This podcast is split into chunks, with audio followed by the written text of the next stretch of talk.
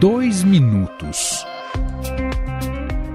Esse foi o tempo que Jair Bolsonaro falou após a derrota para Lula nas eleições de outubro. Os atuais movimentos populares são fruto de indignação e sentimento de injustiça de como se deu o processo eleitoral. As manifestações pacíficas sempre serão bem-vindas, mas os nossos métodos não podem ser os da esquerda, que sempre prejudicaram a população.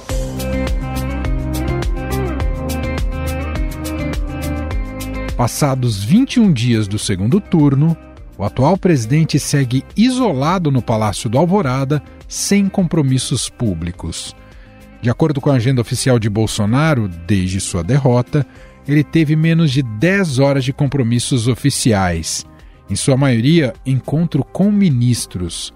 Na semana passada, o ex-ministro da Defesa Braga Neto se reuniu com apoiadores e disse que Bolsonaro está se recuperando de uma infecção na perna e que vai voltar logo. Não, não, é. não ele, tá, deve voltar logo, já, já tá recuperou da infecção, tá tudo bem. Quando que é logo? Semana que vem? Tem uma data? Tchau. A infecção a que Braga Neto se refere é uma erisipela, doença dermatológica que tem causado dificuldades, inclusive, do presidente vestir as calças. No entanto, o outro trecho da fala do ex-ministro foi recebida pelos bolsonaristas como um recado implícito aos apelos por uma virada de mesa eleitoral ecoados em protestos golpistas nas portas de quartéis. O presidente está bem, está recebendo gente, não tem problema nenhum. Hum. Vocês não percam a fé. Não, então bom. Lá na frente é só o que eu posso falar para vocês agora. O general A gente está na chuva, está no sol. Eu sei. Não, vamos. Não só fica. Tem, tem que dar um tempo, tá bom? Aliás, o Instagram e o TikTok de Bolsonaro têm sido atualizados com mensagens enigmáticas, entendidas pelos seus apoiadores como um recado sobre os próximos passos do presidente. Em um deles, o presidente aparece várias vezes olhando para o relógio, o que foi entendido como um movimento de que a hora da virada está chegando.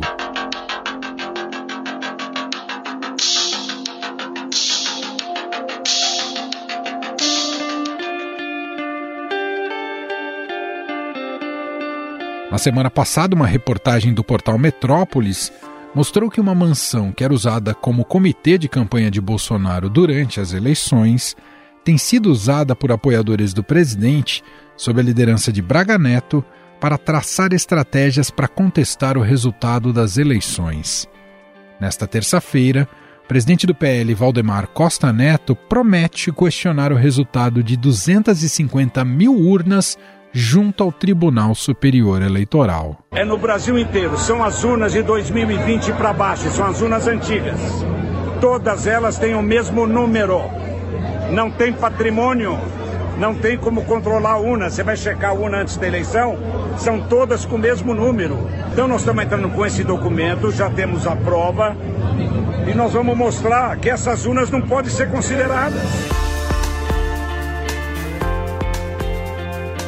Enquanto os bolsonaristas têm entendido o silêncio de Bolsonaro como uma estratégia para impedir que Lula tome posse, alguns aliados do presidente têm se questionado sobre sua saúde mental.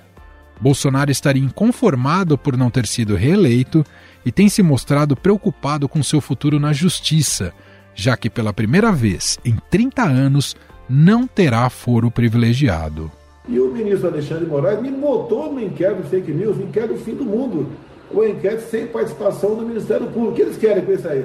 Apertar, aguardar um momento para me aplicar uma, uma, uma, sanção restritiva, quem sabe quando deixar o governo lá na frente. Isso não é um trabalho que se faça. Você não pode ficar ameaçando os outros. Não pode um ministro apenas ele ser o dono do inquérito. Bolsonaro também tem vivido uma dúvida sobre questionar o resultado das eleições, já que o ato também estaria questionando as vitórias de aliados e parentes, como é o caso de seu filho, Eduardo, eleito deputado federal em São Paulo. Mas em qual mundo Bolsonaro tem vivido?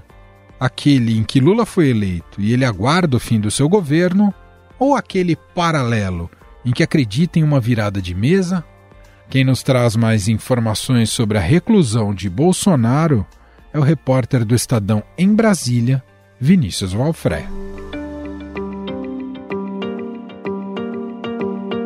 Olá, Vinícius, tudo bem? Seja muito bem-vindo. Tudo bem? Como vai? Olá, você aos ouvintes.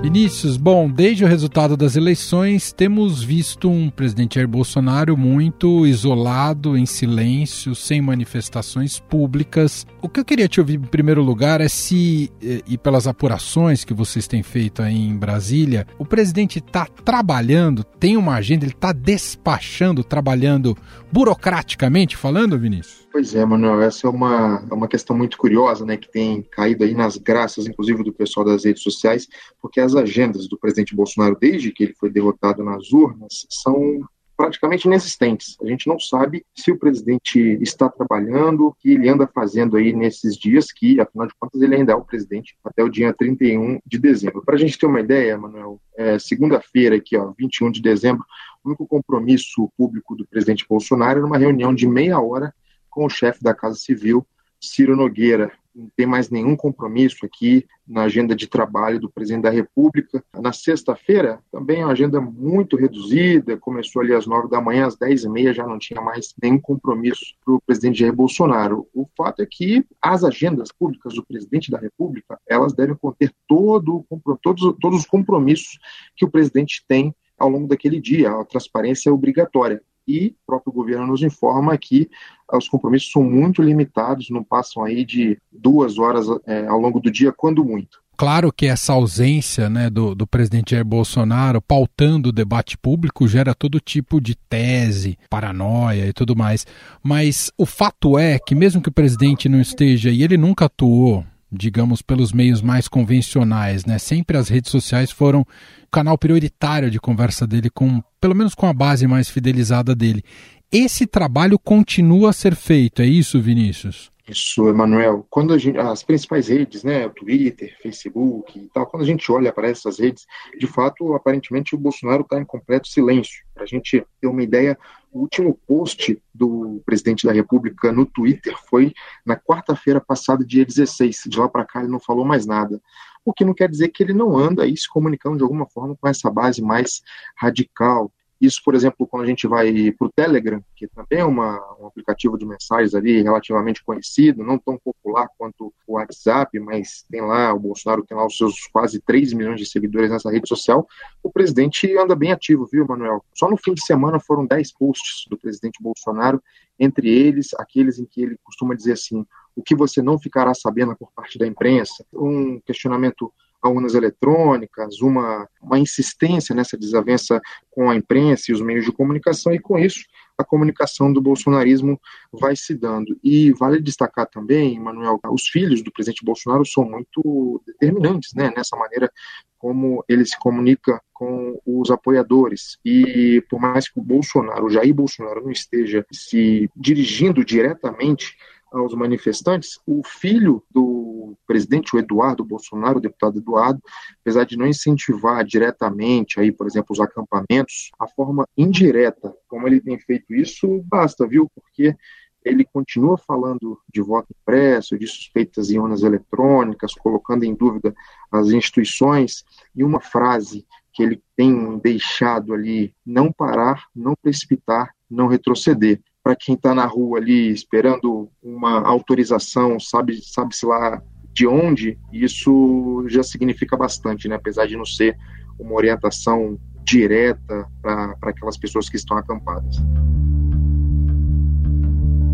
Isso pode uh, nos levar a acreditar, Vinícius, uh, não sei se aqui tem alguma informação efetiva, mas existe ainda alguma estratégia sendo gestada justamente para contestar o resultado das eleições? Isso envolveria também, como um ator importante nesse processo, o presidente do, do PL, o Valdemar Costa Neto? Exatamente, Manuel. Depois do tal relatório apócrifo da Argentina e outros questionamentos sem muito lastro, digamos assim, a próxima aposta aí do presidente é, Jair Bolsonaro é via o presidente do seu partido, o Valdemar Costa Neto. Ele que gravou um vídeo dizendo que vai ao Tribunal Superior Eleitoral para tentar invalidar os votos que foram registrados em um modelo específico de urna, é, que são aquelas que foram produzidas até 2020. E aí ele diz que tem um estudo no PL que essas urnas não podem ser consideradas, uma alegação completamente descabida do Valdemar Costa Neto, enfim, ele usa uma pequena diferença lá na maneira como dados das urnas são registrados publicamente para dizer que mais de 250 mil urnas estariam comprometidas e, portanto, não poderiam ser consideradas, o que, enfim, já por uma série de razões a gente pode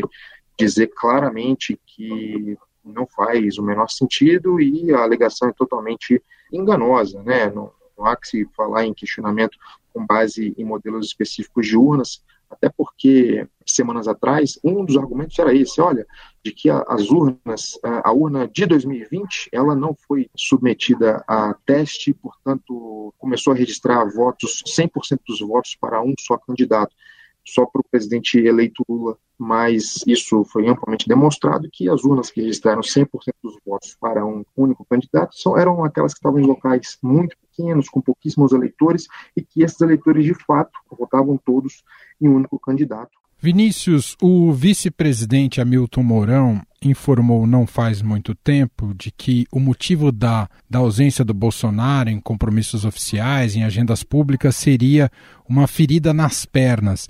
Existe de fato essa confirmação oficial em relação ao estado de saúde do presidente? Pois é, Manuel. O general Braga Neto, né, que foi candidato a vice-presidente na chapa do, do, presidente Jair Bolsonaro, também informou algo nesse sentido. Outros aliados falaram que o presidente, inclusive, estava muito deprimido por conta da derrota e tal, mas o fato é que não temos assim uma informação oficial sobre a situação de saúde do presidente Bolsonaro. É, tem essa conversa aí por parte de algumas pessoas próximas, mas a gente não tem um comunicado é, oficial por parte da presidência da República com relação ao que de fato aconteceu e acontece com o presidente Jair Bolsonaro, que inclusive é um, faz um contraponto com a situação do presidente eleito, que passou por uma é, cirurgia para tirada de uma ferida na laringe, né, ontem, Manuel, e temos aqui as informações dos hospitais, dos médicos que o operaram sobre o estado de saúde do presidente, mas com relação a Bolsonaro, muito pouco se sabe sobre o que de fato aconteceu e acontece com ele. Só para fechar, Vinícius, eu também não sei se existe já alguma declaração do núcleo mais bolsonarista em relação a quando o presidente eleito Lula for tomar posse no dia 1 de janeiro. Existe uma grande expectativa. O presidente Jair Bolsonaro vai estar lá para a cerimônia, para a solenidade, vai passar a faixa para o presidente eleito Lula ou não? É verdade, Manuel. Inclusive, as pessoas mais próximas ali ao núcleo da transição do presidente eleito Lula não consideram essa possibilidade, que o Bolsonaro estará presente na cerimônia de transmissão da faixa, né?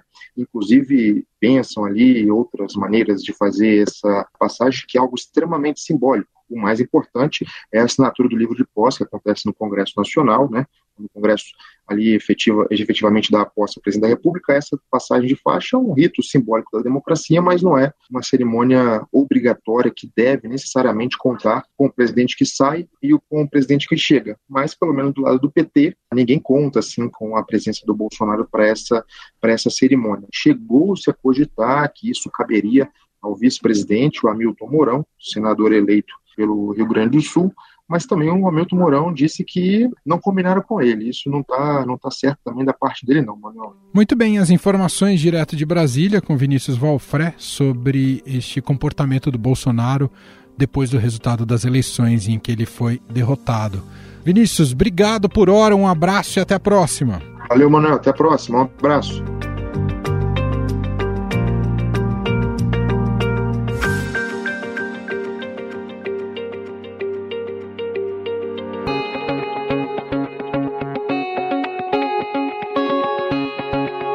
Como disse o Vinícius Valfré, esse silêncio também tem a intenção de mostrar apoio aos protestos de bolsonaristas pelo país, movido pelo golpismo, mas sem correr o risco de incorrer em algum crime. A ideia com isso é se tornar um expoente da direita e mostrar sua força nas próximas eleições. Justamente para entender melhor essa estratégia do silêncio, se é que é uma estratégia, e o que o futuro reserva para Jair Bolsonaro, nós vamos conversar agora com o cientista político Bruno Silva, diretor de projetos do movimento Voto Consciente.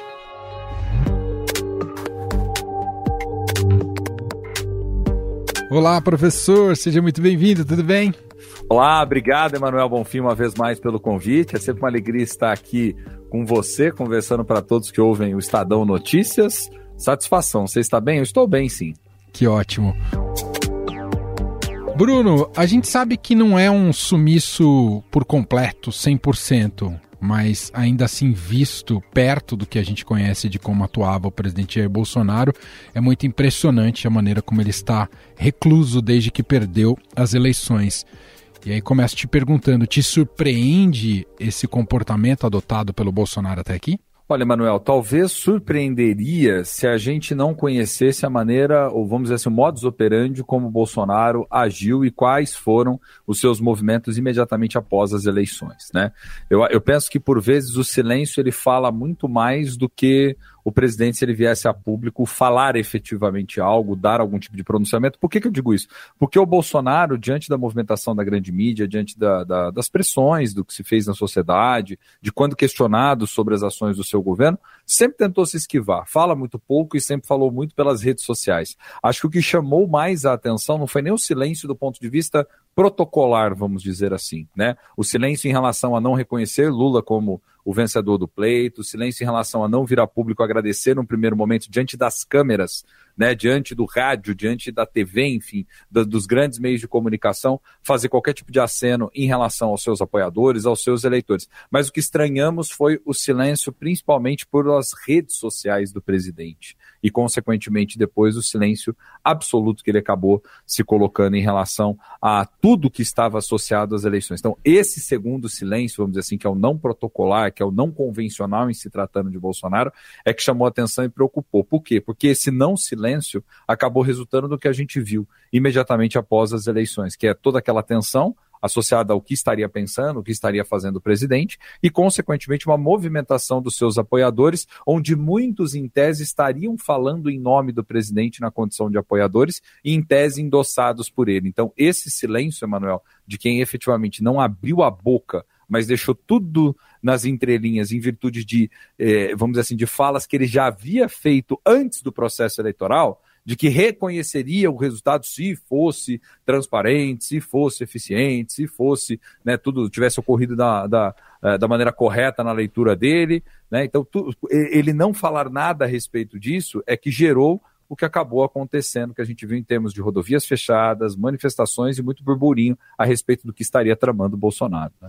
Claro que ele não é um político que atua como mainstream, apesar de fazer parte dele, mas não, não é um erro politicamente não agir depois das eleições, mesmo derrotado, Bruno? Olha, Emanuel, eu penso particularmente que talvez Bolsonaro imaginou-se numa situação onde, diante da votação expressiva que teve, e se a gente compara o quanto Bolsonaro cresceu no segundo turno e o quanto Lula cresce no segundo turno, é inegável que o Bolsonaro caminhou muito mais para poder atingir o resultado que foi extremamente expressivo e que deixou o Brasil literalmente dividido do ponto de vista da sua preferência política do principal cargo representativo e, consequentemente, dos seus desejos, visões de mundo, que esperaria da política pelos quatro anos a partir do governo federal. Mas eu penso o seguinte: eu, eu imagino que talvez ele tenha pensado, tenha conjecturado de que poderia, poderia surgir um movimento endossado pelos seus apoiadores, por empresários próximos, algumas figuras de alguns ramos, setores econômicos brasileiros, né, que sempre o apoiaram ao longo desses últimos anos, sobretudo alguns do setor agro, né, uh, de que talvez isso pudesse se reverberar no movimento nacional. E isso não se fez dessa forma necessariamente. Passou muito mais a imagem de um conjunto de pessoas, como de fato é, né, pedindo um não reconhecimento das eleições diante de eleições que já foram consideradas legítimas por todas as autoridades nacionais, pelo Tribunal Superior Eleitoral e internacionalmente, inclusive, mas essas pessoas indo ali fazendo uma verdadeira arruaça, trancando rodovias, indo para frente de quartéis pedindo intervenções federais, pedindo SOS Forças Armadas, enfim, solicitando sabe-se lá o que no alto da cabeça delas, né? Se um golpe, se necessariamente um não reconhecimento oficial, talvez, para poder gerar uma agitação maior. E eu cheguei até a apostar do ponto de vista da análise, viu, Emanuel, de que talvez Bolsonaro estivesse esperando um pouco mais. Recordo-me de ter falado isso, inclusive, em alguns meios de comunicação, de que Bolsonaro talvez estivesse esperando um pouco mais até a grande chegada do dia 15 de novembro para numa data simbólica, que é a data da proclamação da República, talvez ter uma movimentação nacional a ponto de sair a público, fazendo acenos, etc. Né? Algo que a gente já tinha assistido, por isso que tinha base para imaginar isso, que a gente já tinha assistido em atos, por exemplo, como o 7 de setembro, que o fez no ano passado e que fez em anos anteriores. Mas não foi isso que aconteceu no final das contas, né? Então aí é que a gente começou a especular um pouco mais e, e vem né, junto com isso, vamos dizer, todo um grande ponto de interrogação a respeito do que estaria pensando Bolsonaro ou que tipo de acerto ele estaria fazendo. Nesse momento, o silêncio dele significaria muito mais um aceno de quem está de fato preocupado, por vezes até como alguns têm sondado, adoentado, vamos dizer assim, né, pensando no que vai acontecer a partir do dia 1 de janeiro, que tipo de posicionamento vai assumir, se vai assumir de fato uma posição de honra no partido, no caso do PL, que surfou na sua onda ou não, ou se isso não passa também de acordos e balões de ensaios que têm sido trazidos por meio eh, do universo político, se isso representaria necessariamente né, um ajuste que Bolsonaro talvez estivesse fazendo com algumas lideranças, algumas figuras importantes, pensando no que pode vir a ser lá na frente, né, esse não mais sigilo de 100 anos sobre documentos, né, possíveis responsabilizações do ponto de vista do que fez ao longo dos quatro anos. Então, aí, esse cenário, depois do dia 15, para mim se tornou um pouco mais aberto nesse aspecto, viu, Manuel? Me soa muito mais como preocupação em relação ao seu futuro político do que necessariamente uma preocupação com o que já passou, ou seja, com a eleição que já foi.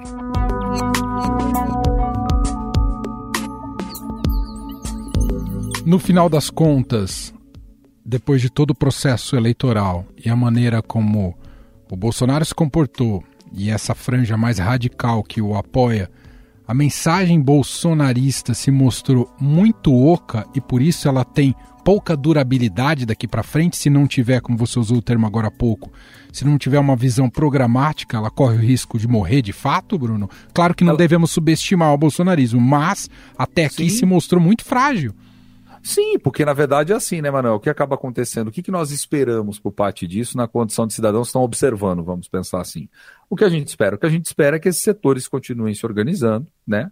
e, ao se organizarem, possam demandar dentro do espaço que é legítimo para esses setores, que é pressionando agora os seus deputados, que é né, fazendo pressões populares, manifestações, né, se for necessário, apresentando projetos de iniciativa popular para serem votados dentro do Poder Legislativo, né, fazendo todo o seu coro de oposição e um trabalho de base a partir dos seus movimentos. Isso faz parte da, da lógica da democracia, né, Manuel? Então é isso que a gente espera a partir de agora. A questão é que tipo de cimento vai ser utilizado para poder colar isso tudo, né? Porque o Bolsonaro, de repente, pode sair revitalizado disso tudo daqui a um tempo e virar público dizendo: venho no modo agora full radical de novo. Ok, só que você tem que ter um apetite, sem um Estado junto de você para você poder utilizá-lo para fazer o que você fazia. Porque se a gente observar o que por vezes o Bolsonaro fez, ele colocou parte do Estado brasileiro a serviço de um projeto de poder, né, Manuel? Sim. Então é disso que se trata, acima de tudo, utilizando de recurso público para isso, né, utilizando de, de, de, de benevolências, vamos dizer assim, que possui, de canais de comunicação privilegiado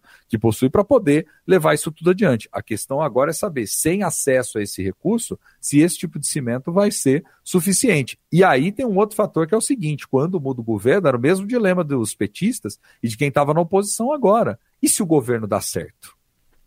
Se o governo dá certo, o seu custo de conseguir vencê-lo eleitoralmente lá na frente é ainda maior. Né? Veja, por exemplo, que Lula e todo mundo do PT, que apostava muito na questão da degradação da agenda econômica, aos 45 do segundo tempo, por um fator de tempo, quase perdeu a eleição, se a gente parar para pensar. Porque conforme a sensação de melhoria da economia ia crescendo um pouco mais, o preço dos combustíveis veio caindo, a inflação deu uma, uma leve oscilada para baixo, a percepção de muitos de que a economia caminhava tão mal, de que as coisas funcionavam tão mal, começou a diminuir também. Então, quer dizer, o governo, Emanuel, tem muito a ver com isso, sensação, momento, percepção. Se o governo Lula, por exemplo, dá certo, pode ser que até aqueles que não são radicais, assim, aliás, a tendência é que seja essa, até arrefeçam o seu ímpeto, né, Manuel? Agora, para manter tudo isso alimentado, para fazer uma oposição consistente, vai ter que ter um líder. Hoje, esse grupo, vamos dizer assim, dessa direita que saiu de 2018, que se consolidou em 2022, né, que tem ali muito da sua expressão em torno de Bolsonaro, não tem um grande líder fora ele, com essa capacidade, com esse tipo de, de apelo popular. Tem figuras que venceram estrategicamente em alguns estados, tem deputados que são de referência, tem senadores que acabam sendo importantes em lugares decisivos mas não existe uma liderança que conseguiu, porque uma coisa é fato: o Bolsonaro conseguiu uma novidade na história política brasileira. É a primeira vez que a gente tem, pelo menos nessa história da redemocratização, um líder de direita que tem essa capacidade de conexão mais intensa com as massas da maneira como ele tem. Né? Muito bom. Nós ouvimos aqui a análise de Bruno Silva, cientista político, diretor de projetos do Movimento Voto Consciente, mais uma vez gentilmente aqui atendendo ao nosso podcast. Obrigado, viu, Bruno? Imagina, Emanuel, você sabe que é sempre uma alegria poder bater papo aqui com você, conversar, analisar o que está acontecendo na nossa política. Estamos aí sempre à disposição para conversar. Um grande abraço e até a próxima. Estadão Notícias. E este foi o Estadão Notícias de hoje, terça-feira, 22 de novembro de 2022. A apresentação foi minha, Emanuel Bonfim. Na produção, edição e roteiro, Gustavo Lopes, Jefferson Perleberg e Gabriela Forte. A montagem é de Moacir Biasi. O nosso e-mail podcast@estadão.com. Um abraço para você e até mais.